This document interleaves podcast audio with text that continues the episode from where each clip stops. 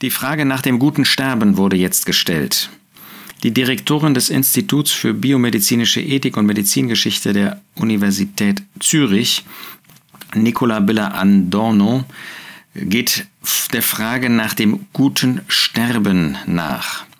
Und da stellt sich die Frage, gibt es eigentlich ein gutes Sterben? Wenn man Hebräer 9, Vers 27 liest, und ebenso wie es den Menschen gesetzt ist, einmal zu sterben, danach aber das Gericht, da wird einem sofort deutlich, ein gutes Sterben hat ziemliche Grenzen.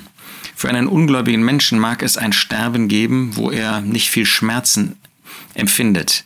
Aber ist das ein gutes Sterben? Der Übergang in die Ewigkeit, zunächst in den Hades, den Ort der Qual, dann in die Hölle, wenn nach Offenbarung 20 das Gericht der Toten stattfindet? Kann das ein gutes Sterben sein? Was ist überhaupt Sterben? Womit hat das zu tun? Römer 5, Vers 12, da lesen wir, Darum, so wie es durch ein, wie durch einen Menschen die Sünde in die Welt gekommen ist und durch die Sünde der Tod und so der Tod zu allen Menschen durchgedrungen ist, weil sie alle gesündigt haben. Das heißt, wir sterben, weil wir alle gesündigt haben. Der Tod ist der Beweis, dass wir Sünder sind. Ja, auch als Gläubige müssen wir sterben, müssen wir zugeben. Bis auf diese zwei Ausnahmen, Henoch und Elia, gibt es nicht einen einzigen Menschen, der nicht gestorben ist. Ein Beweis, dass wir Sünder waren. Ein Beweis, dass wir alle noch eine sündige Natur besitzen, auch als Gläubige. Und dass wir immer noch sündigen, leider, immer wieder. Deshalb sterben wir. Es kommt der Augenblick, wo Gott eingreifen wird in Macht und in Gnade, wenn der Herr Jesus wiederkommen wird zur Entrückung. Und da werden tatsächlich erstaunlich einige Menschen, wenn es heute sind viele, wenn es noch etwas dauert, wir wissen das nicht, wir erwarten den Herrn Jesus täglich, oder? Hoffentlich tun wir das, damit wir auch wirklich dieses Bewusstsein haben, dass wir zum Himmel gehören und als Himmelsbürger leben. Aber wenn es noch etwas dauern sollte, dann könnte es sein, dass es gar nicht mehr so viele Menschen sind.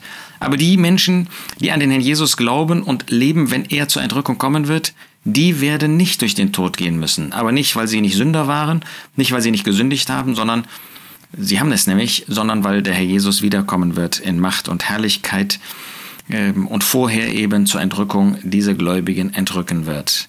Aber der Tod ist ein Zeichen der Sünde. Ohne die Sünde gäbe es keinen Tod.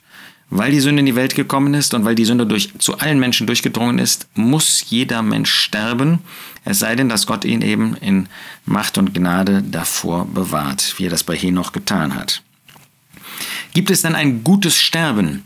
Nun, wir müssen zugeben, dass auch für uns als Gläubige das Sterben, der Vorgang des Sterbens durchaus mit Sorgen und mit Ängsten verbunden ist. Natürlich wissen wir, dass äh, der Tod die, das Tor ist zur Ewigkeit, zur ewigen Glückseligkeit. Und auch wenn wir als Gläubige heute sterben, sterben müssen, dann ist das ein Heimgehen. Wie der Apostel Paulus das in Philippa 1 sagt, dann sind wir bei Christus.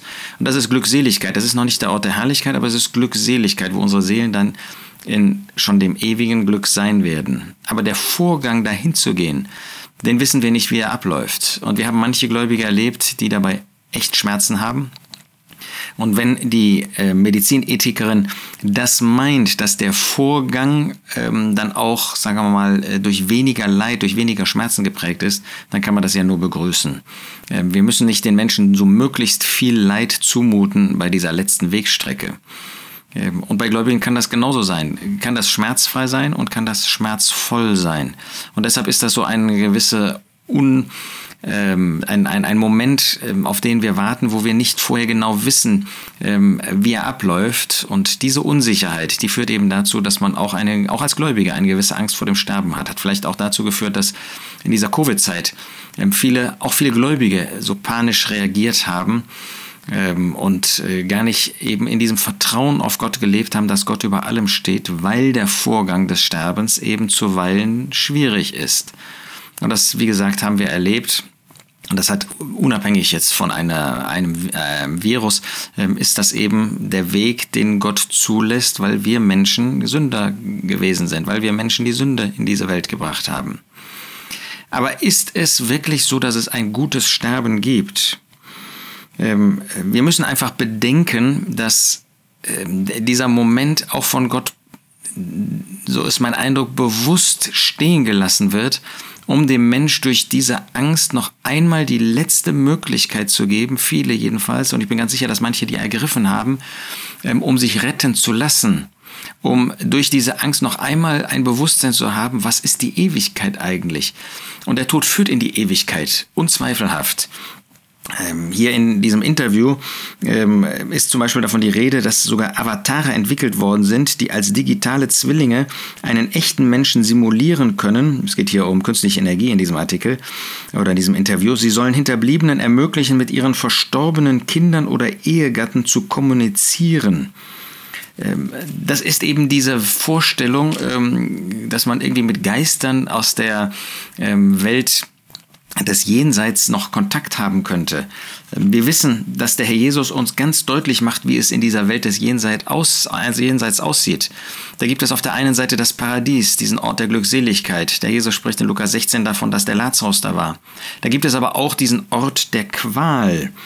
Ähm, in dem Hades aufschlagend, als er in Qualen war, sieht er, dieser reiche Mann, dann von ferne die Glückseligkeit der anderen. Das, das macht uns deutlich, es ist ein Ort der Qual der Hades. Also für die Ungläubigen ist schon dieser Ort, obwohl das noch nicht der endgültige Ort, Aufenthaltsort ist, denn sie werden in die Hölle geworfen werden, Offenbarung 20, ist schon ein Ort der Qual.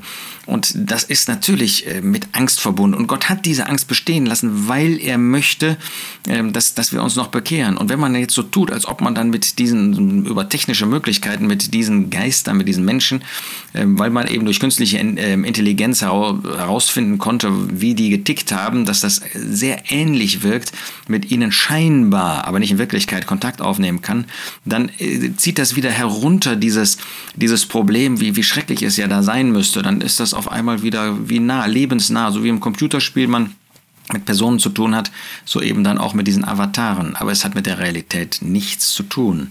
Die Realität ist, dass die Würfel gefallen sind, dass die Entscheidung gefallen ist, dass man natürlich keinen Kontakt mehr mit diesen Menschen haben kann. Dieser reiche Mann äh, sagt zu Abraham dort in dieser gleichnishaften Begebenheit, Lukas 16, 27, ich bitte dich nun, Vater, dass du ihn, ähm, Lazarus, in das Haus meines Vaters sendest, denn ich habe fünf Brüder, damit er sie dringend warne, damit nicht auch sie an diesen Ort der Qual kommen. Abraham spricht zu ihm, Sie haben Mose und die Propheten, mögen Sie auf diese hören. Später, wenn Sie nicht auf Mose und die Propheten hören, werden Sie auch nicht überzeugt werden, wenn jemand aus den Toten aufersteht.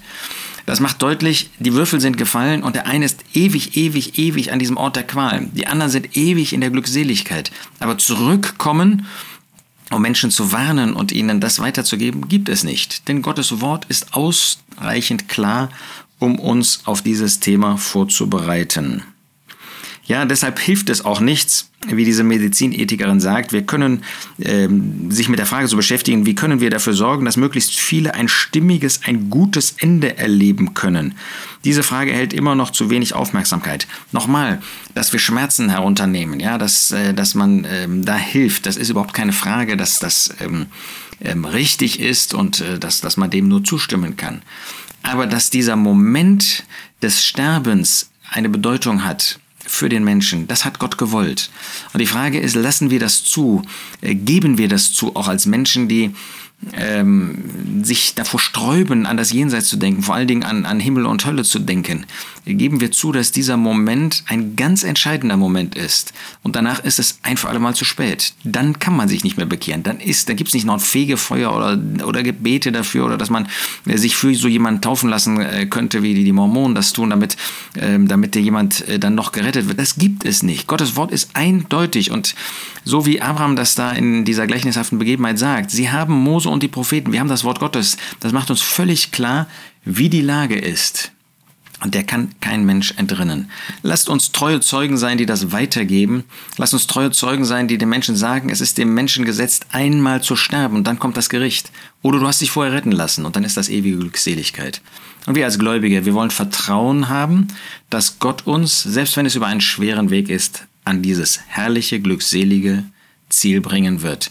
Selbst im Vergleich dazu ist dieser letzte schwere Weg des Sterbens, ist er ähm, vergleichsweise kurz und sind die Nöte vergleichsweise gering. Sie sind groß für uns als Menschen, aber im Vergleich zu dieser übermäßigen Herrlichkeit und Glückseligkeit kann man sie nicht vergleichen. So wollen wir Vertrauen haben auf den Herrn, dass er uns durchbringen wird und wollen den Menschen deutlich machen, dieser Tod ist das Ende von jeder Möglichkeit, sich zu bekehren. Deshalb die Liebe Gottes, die heute noch ausstrahlt und Menschen zur Bekehrung bringen möchte.